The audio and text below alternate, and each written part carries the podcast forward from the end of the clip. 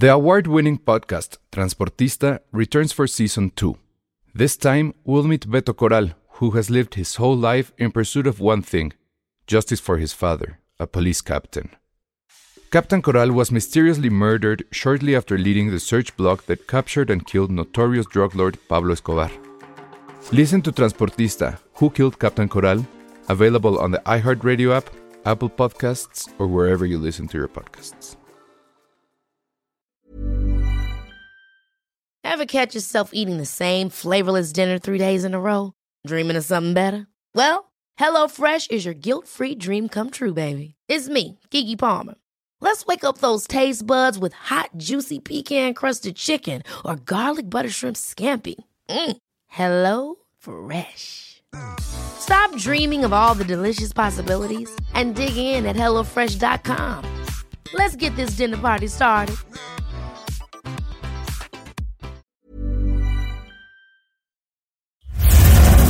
Hace cuatro años, apostamos construyendo una nueva forma narrativa. Ahora, Dixo construye un puente entre lo auditivo y lo escrito. Primero de diciembre, presentación de la trilogía Recayente. Tres libros en la Feria del Libro de Guadalajara. Escuchas, escuchas un podcast de Dixo. Escuchas Filmsteria con el Salón Rojo y Josué Corro. Por Dixo, Dixo, la productora de podcast más importante en habla hispana. Bienvenidos a Filmsteria, el único podcast de cine en el que los locutores masculinos se convierten en mujeres cuando la ocasión lo amerita. Hola, hola, hola. Conmigo hay dos chicas para este bloque porque vamos a fanear durísimo de Gilmore Girls. Sí, no pueden hablar, como que a los hombres no les queda hablar de Gilmore Girls porque sacan su lado femenino que no les gusta. O no quieren, piensan No, que les no, resta no quieren masculinidad. admitir que les gusta. A Sí. todo mundo le gusta. Eso, Exacto. eso que quede Sí. claro. Porque yo conozco muchos hombres que sí les gusta y pocos son los que lo admiten. entonces- Exacto. Hay Bueno, que Alejandro presentarnos. sí dice que no más. A ver, vamos a presentarnos. A mi derecha está. Ah, hola, yo Ah. soy. eh, ay, perdón. No, no, no, no, adelante. Hola, yo soy Hola. Pati, la representante de Alejandro. Eh, Eh, y yo soy Ana Clara Chávez. Ay, sí. estoy muy contenta. Quiero que sepan de tener eh, compañeras mujeres para este bloque. Gracias. Porque, Penny. por ejemplo, hace ratito estábamos hablando de algo que no hubiera podido hablar con, con Josué y con Alejandro, que es lo guapos que se ven los chavos. Los chavos de Gilmore No, lo bien que envejecieron. Qué cosa. A comparación de sus contrapartes femeninas. Bueno, Rory, Alexis, Alexis Se ve bien. se ve bien, pero sí se les ve mucho más la edad. Y no sé qué hicieron los hombres de ese programa, pero no hay uno solo que no se vea bien, excepto el. ¿Cómo se llama el novio de Lane? Bueno, el esposo de Lane. Ay, se llama Pero le Sam. pasó un no, camión. No, no, no, no. Bueno, él. Eh, se- él sí, pobre, pobrecito, pero. Le pasó un camión demás- encima, de verdad.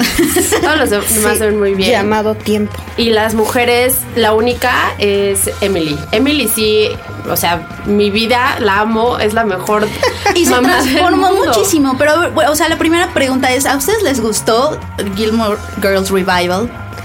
Sí, eh, pero sí considero que tiene sus detallitos, ya viéndolo objetivamente. Subjetivamente me hizo llorar. O sea, lo disfruté muchísimo. O sea, como fan, te cumplió. Como fan, hace poco estaba leyendo, bueno, hace poquito ayer antier, estaba leyendo un- una publicación del Washington, Washington Post que mencionaba precisamente eso, ¿no? De que eh, este revival se alejaba muchísimo de la perfección, pero que a los fans no les importaba. Sí, que no te iba a decepcionar. Es que creo que es eso, está hecha para fans. O sea, si eres fan de Gilmore Sí. Girls, no te va a decepcionar y lo vas a disfrutar muchísimo. Ah, Y sí tiene sus cositas, ya también lo estábamos, lo estábamos platicando. Tiene, nada más tenemos que avisar eh, en esta parte que va a haber Va a haber spoilers, spoilers. porque creemos que es imposible Cierto. hablar de este revival sin que haya spoilers. Lo Así que si sentimos. ustedes no la han visto y la quieren ver, Sí, eh, si quieren al véanla, siguiente Son bloque. cuatro episodios, entonces no es tanto. Véanla y después regresan al podcast Exacto. a partir de este momento. Exactamente, véanla primero. Son cuatro episodios, duran más o menos como una hora y media. Hora y media. menos, ¿no? Yo me Sí. eché todo el día. Sí, literal, el domingo también. dediqué a eso por completo. Entonces, sí tienes que invertirle un poquito de vida, pero vale la pena, sí creo que vale la pena. Sí vale la pena. Aunque unas cosas sobran, sí, sí cumple. A mí también me gustó, o sea, como fan sí la disfruté. Estamos, o sea, son cuatro capítulos, es un año, o sea, eh, es el primer capítulo es invierno, Invierno. el Invierno. segundo es primavera, el Ajá. tercero es verano y el, el último es otoño. El otoño. Y el último acaba con las famosas cuatro palabras que Amy Sherman. Paladino nunca le pudo poner a la, a la temporada, a la séptima temporada que fue la última, Claro. porque ella salió. Salió antes y no estuvo en esa temporada y ella des- ella ha dicho que la creadora ha dicho que desde el principio, Sabía desde que empezó, ajá, desde serie, que empezó sí. a escribir la serie, ella quería usar esas cuatro palabras que no, esas sí no diremos cuáles son. Todo lo demás es fair game. Sí, sí, sí. El final final, no se preocupen, final no estará aquí. Sí, no, pero bueno, la última temporada a mí no me gustó y se nota mucho que salió Amy Sherman Paladino y que estuvo en- como en manos de otras personas. Sí. Sí. Por eso yo creo que esta la hicieron como con tanto amor para los fans porque sí está está la serie está como en drogas, o sea, todos los colores están al máximo. Es cierto. Todas las Sí, es actuaciones cierto. están al máximo. Sí. Este, de hecho a veces hasta está forzado, así Sí. de tanto que lo Sí. ¿Sabes hacer. dónde lo noto yo? En, en Stars Hollow. Stars Hollow siempre ha sido un pueblo muy pintoresco y muy absurdo, con personajes, o sea, totalmente excéntricos.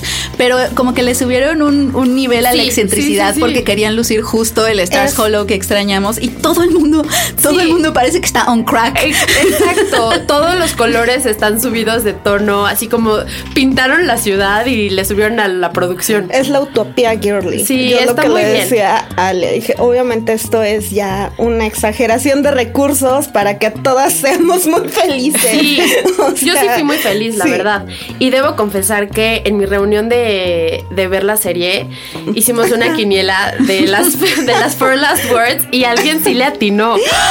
En serio. ¿De verdad? Bueno, Muy- si lo pensamos, no, o sea, no vamos a decir exactamente cuáles son, pero sí, como decía Patti hace ratito, sí se cierra un ciclo, o sea, sí, hay mucha total, simetría. O sea, Sí. lo que hace esta serie es que le da mucha simetría a la vida de Rory en comparación con la vida de su mamá. Claro. Totalmente. Empiezan a ser muy simétricas y a llevar vidas, eh, pues, que les pasa prácticamente más o menos lo mismo. De hecho, también empieza a ver, porque Logan, obviamente, salen los tres chavos.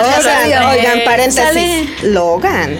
Logan también bien. sale. Pero, ¿Sabes que Logan es el que menos fans tiene, creo? No, no, no. Bueno, a ver. Eh, Logan como novio nunca me convenció. A mí tampoco. Pero en esta, en este revival, Logan me pareció Sí un partidazo, excepto Sí. porque engaña a su prometida. Bueno, es- excepto porque le está poniendo el cuerno a su prometida, ¿verdad? Pequeño detalle que tal vez podría olvidar. Es un tecnicismo ahí. No, no lo digo por eso, lo digo porque envejeció muy bien y Sí. antes se veía como boy bands, era como Exacto. que de los Backstreet Totalmente Boys. era el boy band. Y ahora ya está muy bien. Y le- obviamente es el que más protagonismo tiene. eh, Sí. Team Jess, o sea, Jess, o sea, en, en- en la cantidad de aparición está Logan, que sale más. Luego está Jess, que sale como un par de veces. Y luego está Dean, que sale Dos segundos, Dos segundos. pero tiene una gran escena. Tiene Yo una creo gran que tiene escena. el mejor cameo de, de Sí. toda la serie. Se Muy ve. dulce, muy al- hacia lo que iba.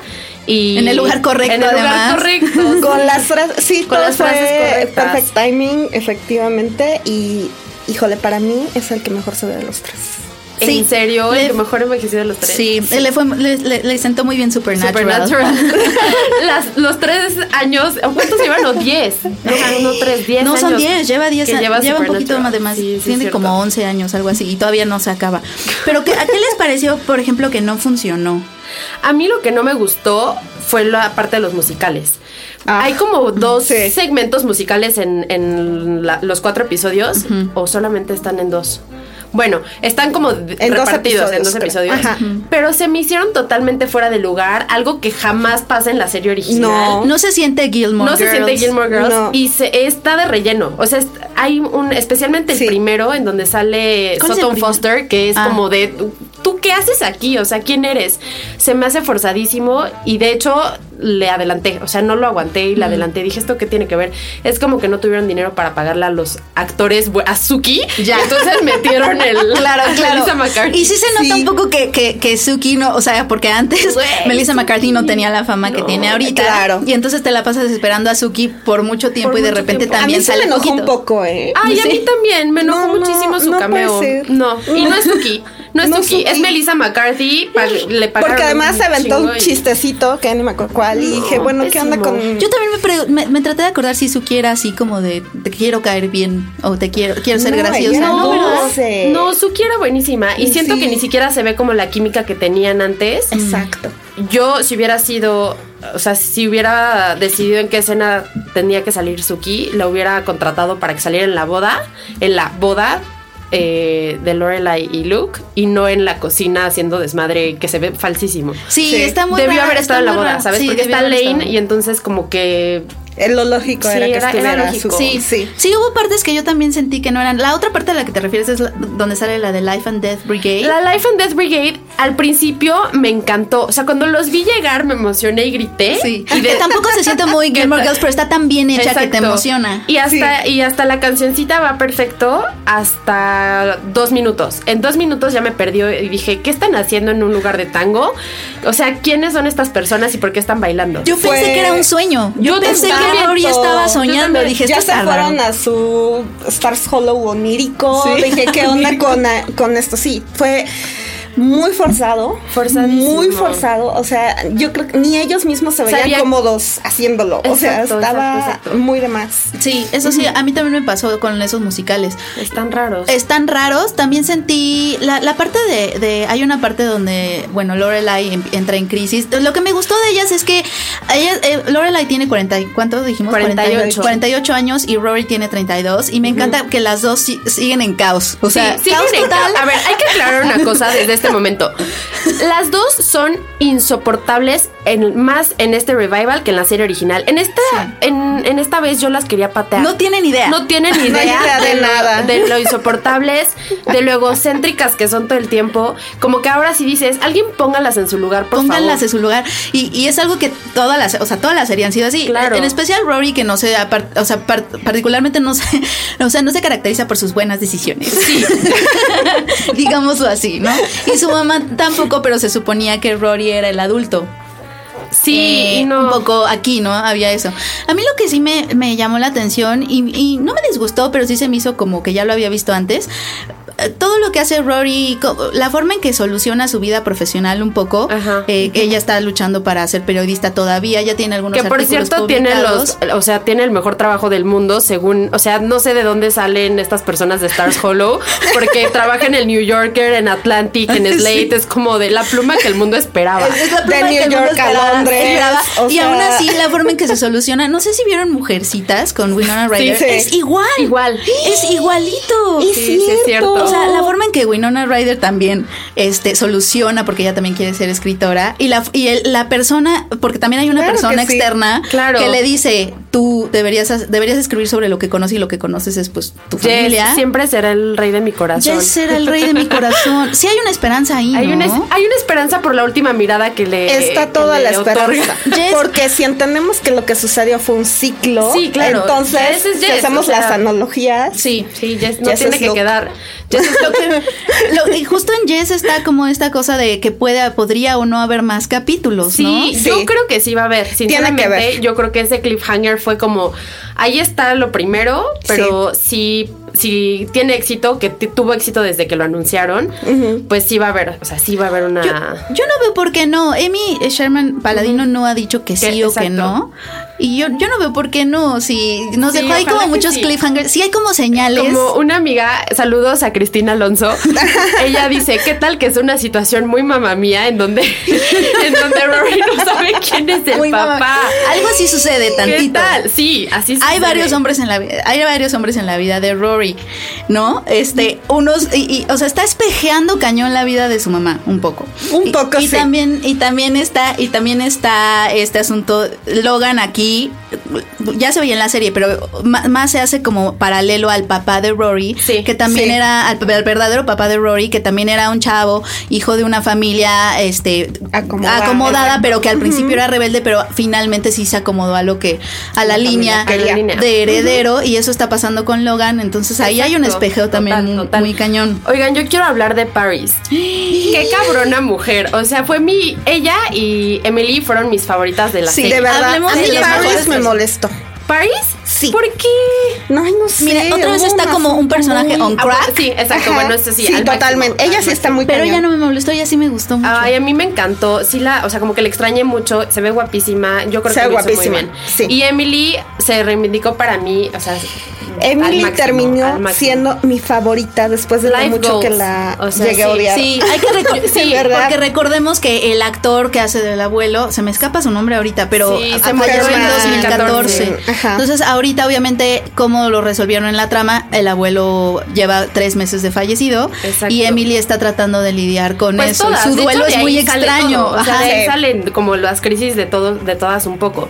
Que a mí la que me molestó, no me molestó, pero creo que estuvo bien al principio y después ya fue la broma se gastó muchísimo, fue la de Wild, en donde Ah. se va a hacer su Y también- A mí hiking sí me hizo muy gracioso. Como de, güey, está bien, pero la, la gastan. Todo el episodio es de eso. Y al final, ¿para qué? Para una llamada que sí te hace sentir muy emocional. Y sí lloré, solamente era eso. No necesitaban hacer Sí, todo el. yo también lloré. Es como de, no sé, a mí me pareció muy innecesario. Y se me hizo otra vez como de, a ver, Lorelai, ya, la, ya lo dejaste. Ya dejaste a Luke una vez, dos veces. Le haces siempre lo mismo. O sea, Luke es un pan de. Dios. Sé, es es un pan de. Dios. O sea, lo amo. Bueno, el asunto de lo que más a mí molestó, fíjate, a mí ese sí es de mis momentos favoritos, junto con el Wow. club de los de treinta y tantos, yo los pude amar. Ay, sí. y bueno. este, Y los que ¿Habían odié- aparecido antes el Club de los Treinta y Tantos? No. Es un, es un grupo de, de nuevos personajes de Stars Hollow Sí. que, que dan mucha Los risa. amé. Que son, estas, son estos chavos que no lograron tener una vida profesional fuera de Stars Hollow y se regresaron con sus papás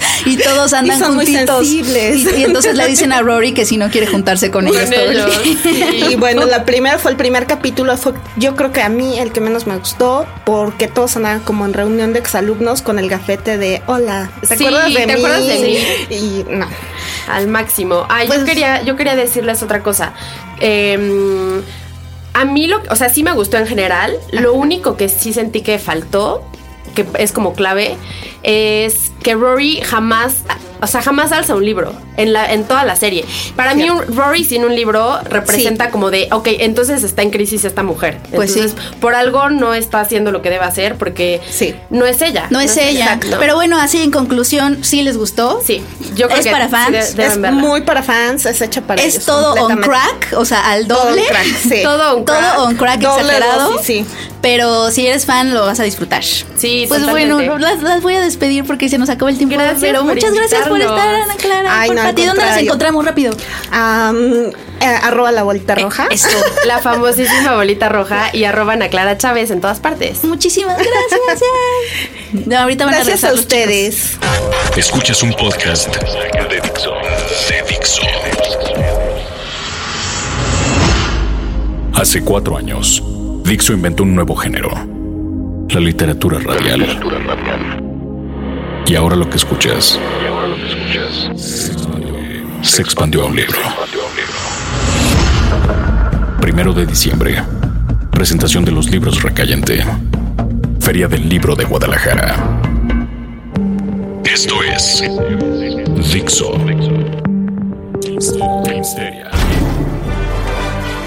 Hola a todos, bienvenidos ahora sí al verdadero podcast de Filmsteria, ya que tuvimos aquí el bloque Pero ya se acabó. Cosas de hombres. Como Tom Hanks, que es muy varonil él, ¿no? Es súper varonil, lo amamos. Seguro. Pero es muy varonil en el sentido de que todo el mundo lo ama. Creo que esa es la persona que Es nadie como puede pachona. odiar. Como muy adorable. O sea, tu abuelita lo, lo quiere. Sí, mi ¿Tu mamá, mamá lo quiere? Sí. Yo lo quiero. Tú lo quieres, Yo- seguramente tus sobrinos lo quieren. Yo lo Por- odié en Forrest Gump. De una manera. Así increíble. ¿Por qué? Porque hablaba así de teniente. Porque- sí, Así porque hablaba en ganó la la de estúpida película en, en vez de. Pero pues no es culpa de Forrest Gump que diga No de, es culpa Tom de Forrest. Gump ni de Tom Hanks. No sé, lo odié, lo odié. Él lo es odié. muy amable. Y, y voy a confesar una de esas cosas inconfesables que siempre. El otro día fui, bueno, el otro día. Este, pero bueno, alguna vez pisé el pinche restaurante ese de los. ¿De Papa Gump? Ajá, Ah, qué nice. horror. O sea, es toda una celebración a Forrest Gump. Afuera está la banca. Y, y puedes ¿En dónde- ponerte ahí los pies fue? en Los Ángeles. En Los Ángeles, sí. Es como el. ¿se acuerdan de ese restaurante de, Hollywood, de Planet Hollywood? Ajá, bueno, es nunca como esa fui. cosa, ¿no? Sí, pero más o menos. Sí, Donde hay cosas, ¿no? Pero eh, aquí es de toda, solo- una película. Y así las frases en la pared. Y, a mí Forrest. Gump no me molesta. a mí no, Forrest Gump sí me gusta mucho. No me gusta mucho, pero no me molesta. Me da. La puedo ver. La vida es como una caja de chocolate. Exactamente. Teniente Dan. Sí. El Teniente Dan era chido. bueno, Jenny, ya. que tenía sida. Jenny. Ay, Jenny me está- caía mal para que Ah, veas. pues sí, obvio. es- Todo el- ¿Por es- qué les caía mal? Era la Es única una guapa. bitch. Pues ¿Cómo sí, trataba pero a life's a Forrest Gump? bitch. Lo trata Life's a bitch. horrible. I mean. Pero, Pero no era- tú no tienes que ser una bitch, tú. O sea, ese güey la va a rescatar No y se, la manda al supone, carajo. no se supone que de eso trata la película, de que la vida es una mierda. No, es una caja de chocolate. Es una Ay, caja de chocolate. Muy diferente pero de mierda. repente, pero de repente el chocolate tiene que estar padre.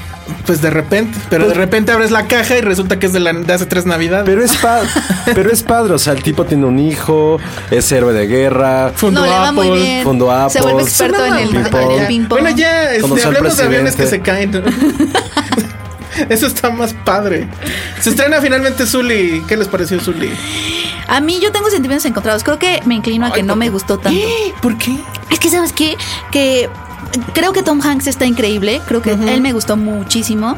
Pero yo siento a Clint Eastwood chochando en el sentido de, de que no tenía. Él no escribió el guion. Pero no tenía un. No tenía un conflicto. Necesitaba como villanos. Y lo hizo más dramático de lo que la historia le daba El villano- naturalmente. El villano son los pájaros. El villano Como Hitchcock. es que creo que tenía dos, es que creo que tenía justo dos opciones, o, Y la- o y- los gansos canadienses que chocaron Y con la el avión. fuerza de gravedad es el otro villano. Eh, ajá, o, la, o la gravedad, o los malvados tontos, porque son tontísimos en la película. Estos de la, de la comisión, no creo que sean personas tan tontas en la vida real. Y sí, y sí tan malvadas, están- ni tan son malvadas. malvadas. Son no, como, bueno, pero ahí les va el dato. son como muy ignorantes. Ahí les va el dato. El, el, eh, todo el juicio van a ver de qué va. Es el acuatizaje de eh, Chelsea Sullenberg, que era el capitán de, de esta nave. No me acuerdo cuál era la aerolínea. Sullenberg, girl. Pero bueno, de no, United. No, no sé. No sé, el chiste es que em, fue en enero de 2000 2011. Oh, sí, no. Creo que fue 2011. Sí, 2011 Sí, 2011. o 2009.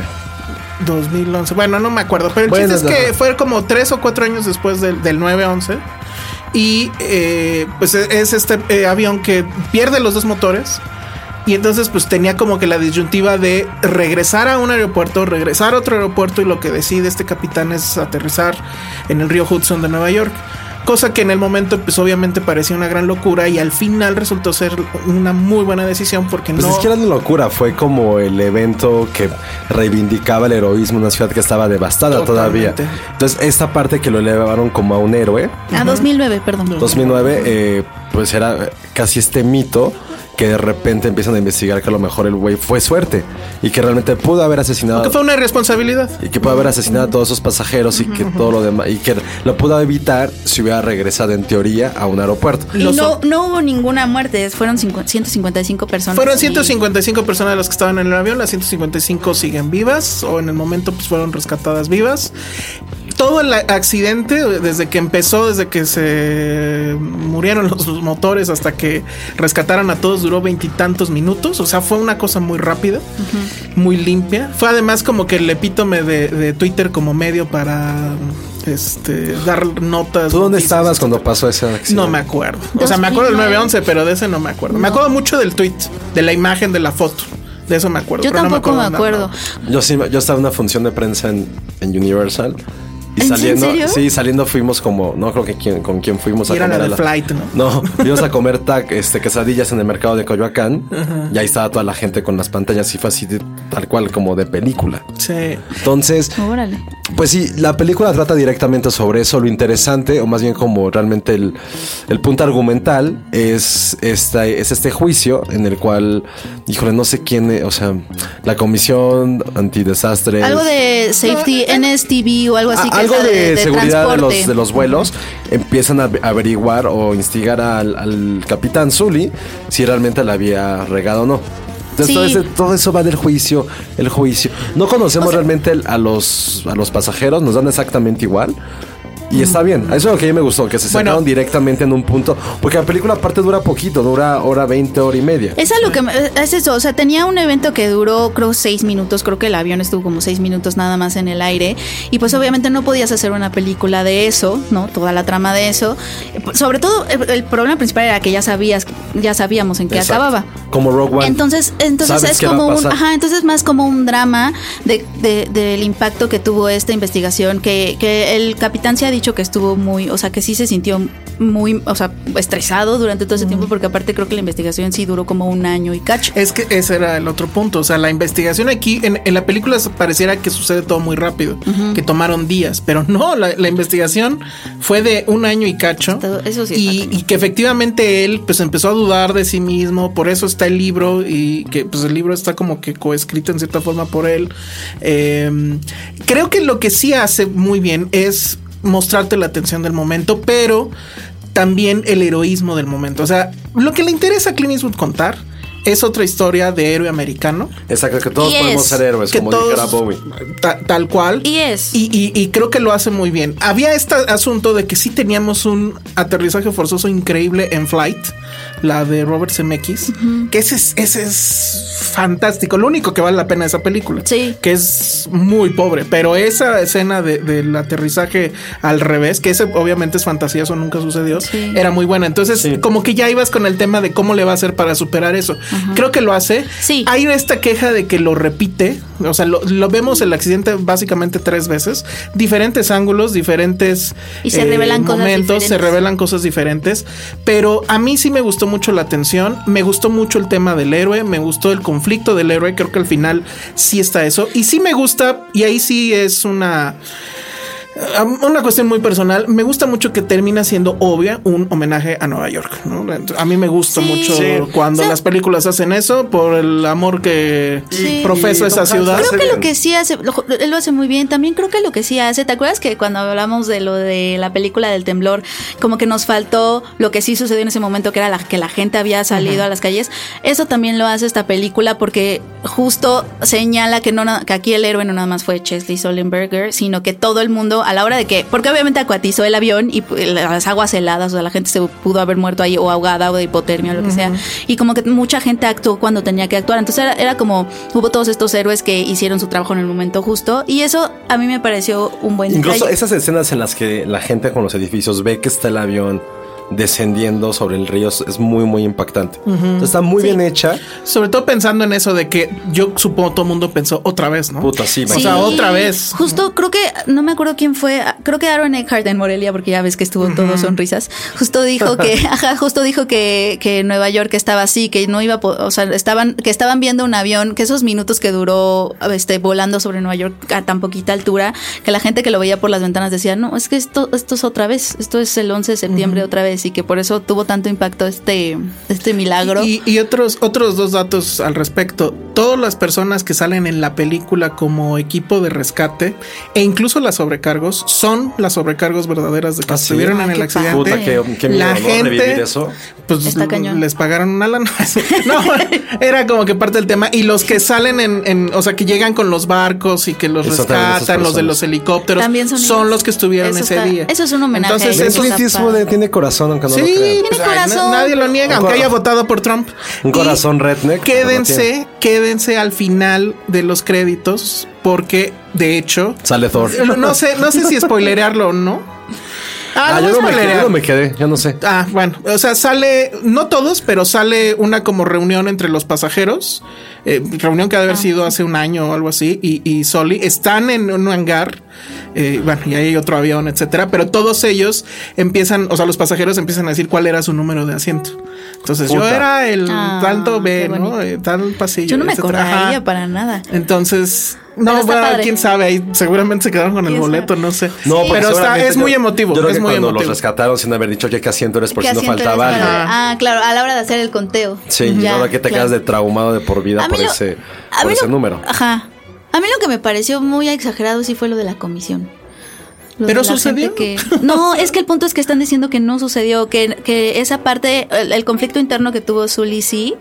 Obviamente, imagínate que te estén investigando, aunque esas personas no sean villanas, pues ha de ser horrible. Pero Que la forma en que ellos son, son retratados en la película, que eso no pasó, o sea, que, que de hecho era todo lo contrario, que en el libro justo está que ellos le decían, no te preocupes, nosotros sabemos que hiciste lo mejor, pero pues tenemos que hacer esta investigación. Y eso es lo que los, le están eran, no eran tanto una comisión, era de seguros. Para ver si, Sí. si, era- si se Era aseguraba la el. NTSB, quién sabe. O sea, sí, era- con pero, el gran pretexto era el seguro. O sea, lo que le decían Sí. a él es que él pudo haber llegado a un aeropuerto con el avión completo. Y en cambio, pues obviamente se perdió una aeronave. sí. Pues sí, que dices, obvio, ¿no? O sea, te vale madre eso. Pero pues a la gente de la lana no le vale.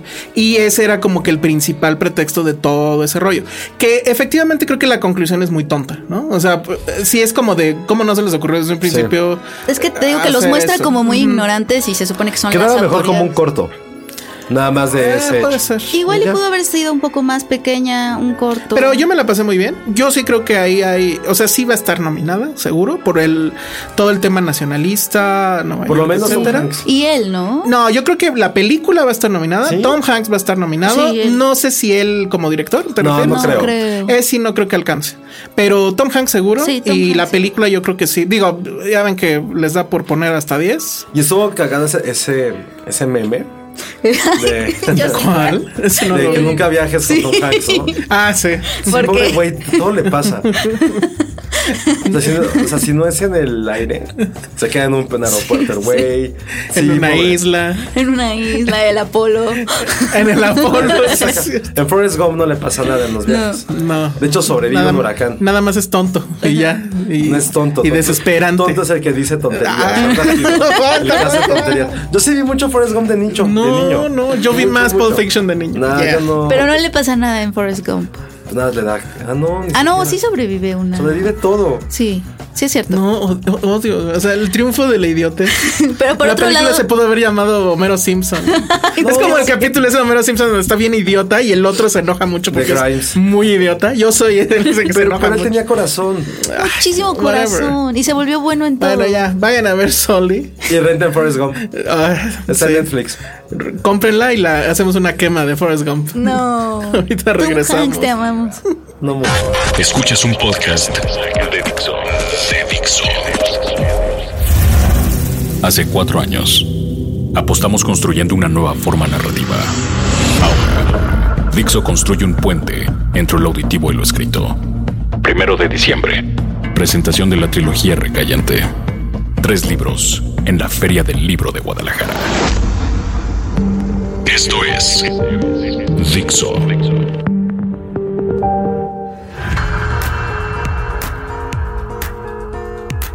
Estamos de vuelta aquí en Filmsteria y vamos a hablar de otra película que yo digo que sí va a alcanzar la nominación.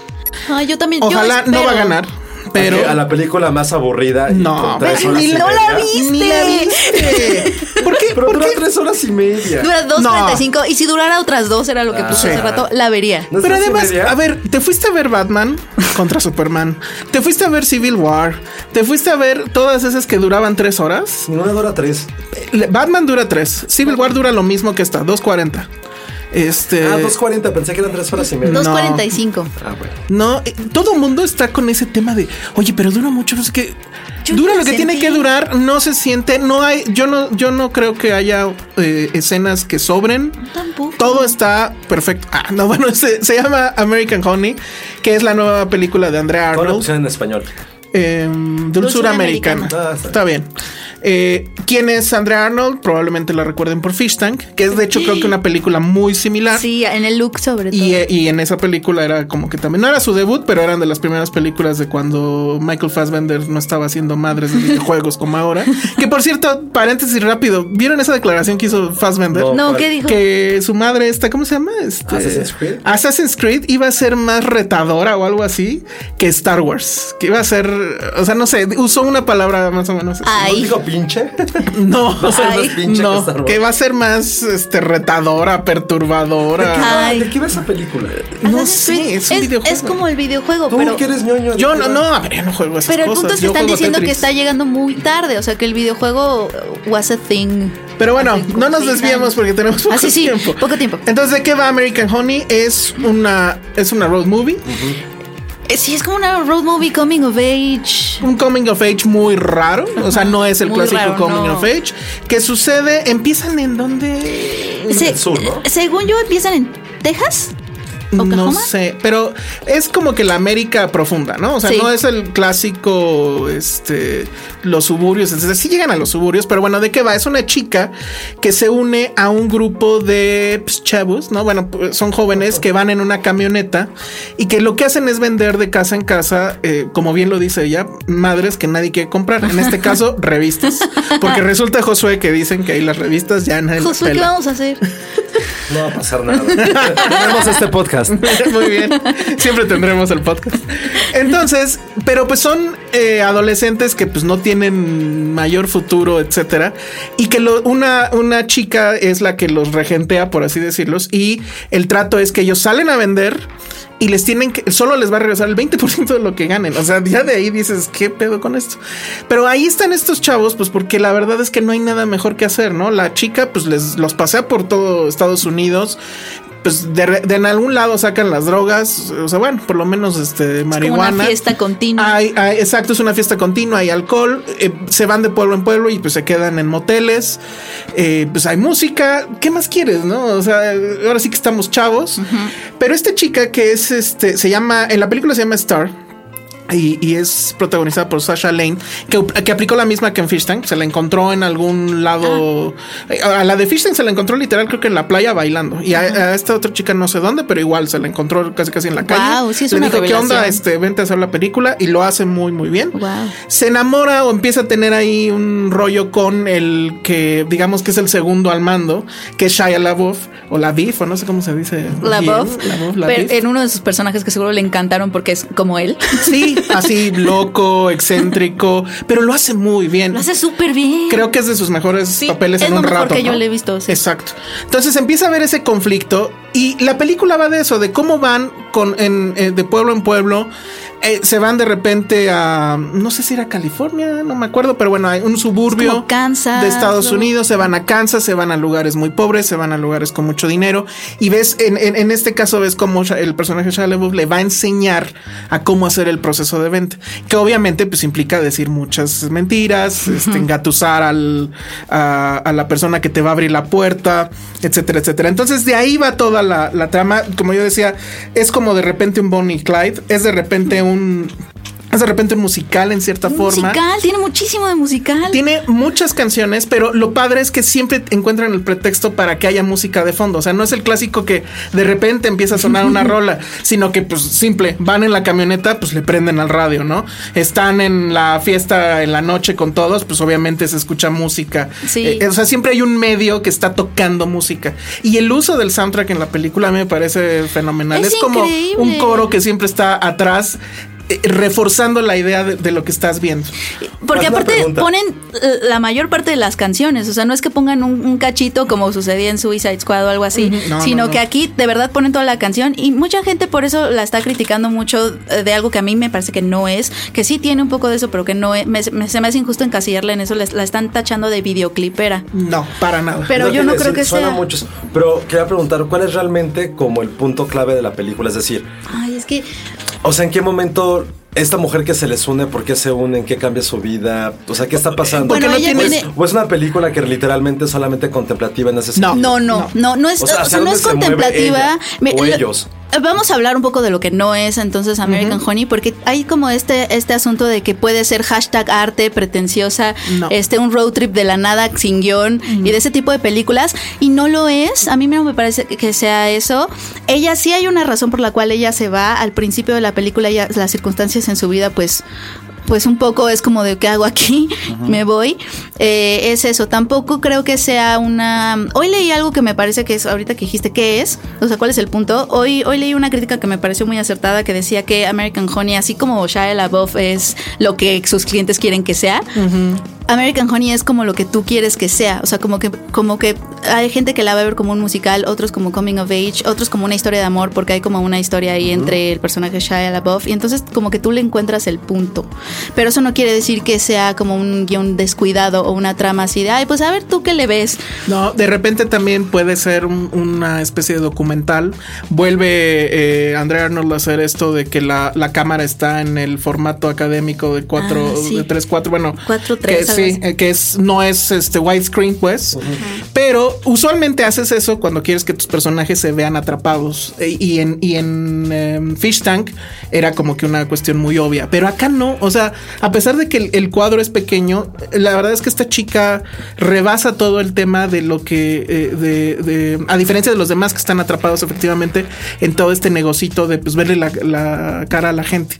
Creo que parte del punto también es ese. O sea, es un road trip donde tú esperarías, sí crece ella, pero no crece porque les esté aprendiendo algo, sino más bien porque creo que ella se está poniendo pruebas o, la vida y le está poniendo pruebas, pruebas, ¿no? y sus incluso, convicciones no ajá, caen, que no eso es lo, lo increíble de esta mujer. O sea, no hay, que- no hay este, no hay esta parte, o sea, te estoy preguntando, a mí sí se me, ya se me está antojando. Sí, pero eh, se me hace un poquito como Larry Clark, un poco lo que están Ah, comentando. eso es lo que no es. No es Kids 1995. ¿Sabes No es por Gumbo qué? que alguien me dijo por ahí. Hay una, hay, hay una razón clave por la cual no es o sea, no es el Uno es ella. No. Uno es ella, este personaje.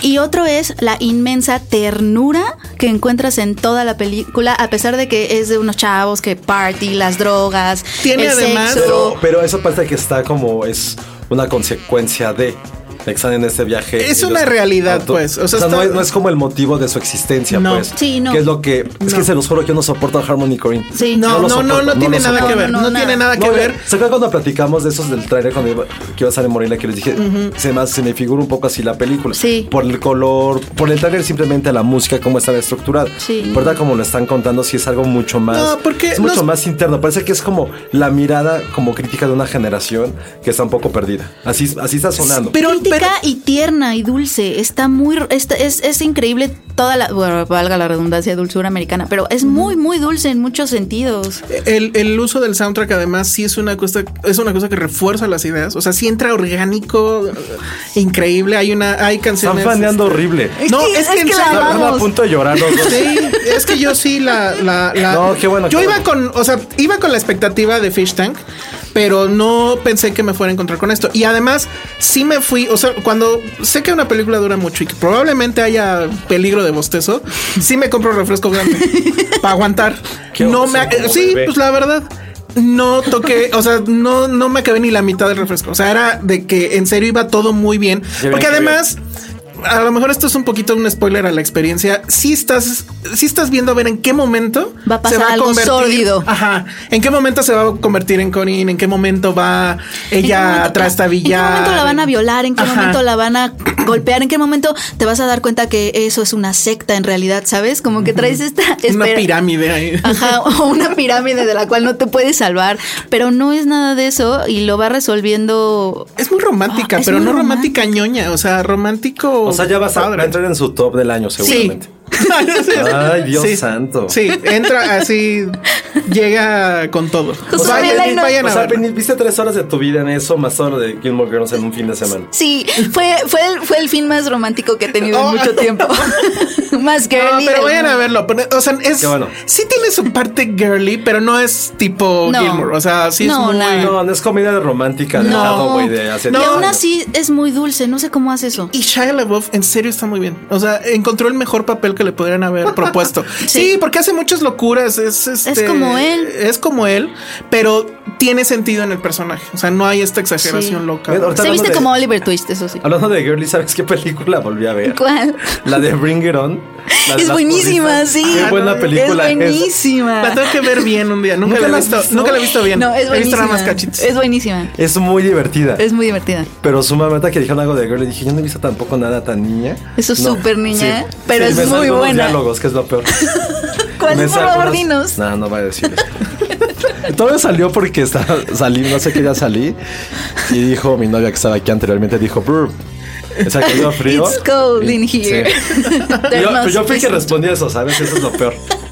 Tú respondiste It's It cold On". in Y here. sí la vimos después. Nos quedamos en la, en la competencia final. Tú dijiste It's cold in here. Sí. nice. Muy bien. ¿Cuánto tiempo nos queda para ver si hablamos de. Ah, bueno, rápido. Este, ¿dónde se puede ver todavía American Honey? Porque según yo, vas a sobrevivir muy poco en estas. Es- Igual y esta semana en, en- igual y todavía Pero esta tú la semana. viste en la Cineteca. Yo la vi en la Cineteca. Eh, seguramente ahí todavía tienen algunos horarios. Ok. Ya pueden aprovechar en la Cineteca para. que viene la exposición de Stanley Kubrick que finalmente llega a la Ciudad de México. Esta es una exposición que ha estado dando la vuelta a todo el mundo. Hace dos años, creo, estuvo en Monterrey. No, el en pasado, el o pasado. Fue el año pasado que estuvo en el Maco. Llega, supuestamente llega completa a la Cineteca. No sé dónde van a meter todo, porque es una exposición muy vasta. Eh, trae muchos materiales, muchos props de todas las películas de Stanley Kubrick. Trae cámaras, trae la silla de director, trae el, el hacha de maniquí de. Bueno, los maniquíes. los maniquíes de, Naranja de naranja mecánica, el hacha de este de Shining, eh, trae muchas fotos, por ejemplo, de Lolita. La pieza más increíble, a, a mi parecer. Ah, bueno, también está Hal. Te puedes tomar tu selfie con Hal. Yo- ¿Cómo, yo cómo lo trae? O sea, eh, lo ponen así, lo empotran en una pared. Órale. El Oscar, el único Oscar que en cierta forma ganó, que fue por efectos especiales en 2001, que obviamente Dios. no fue para él, pero bueno.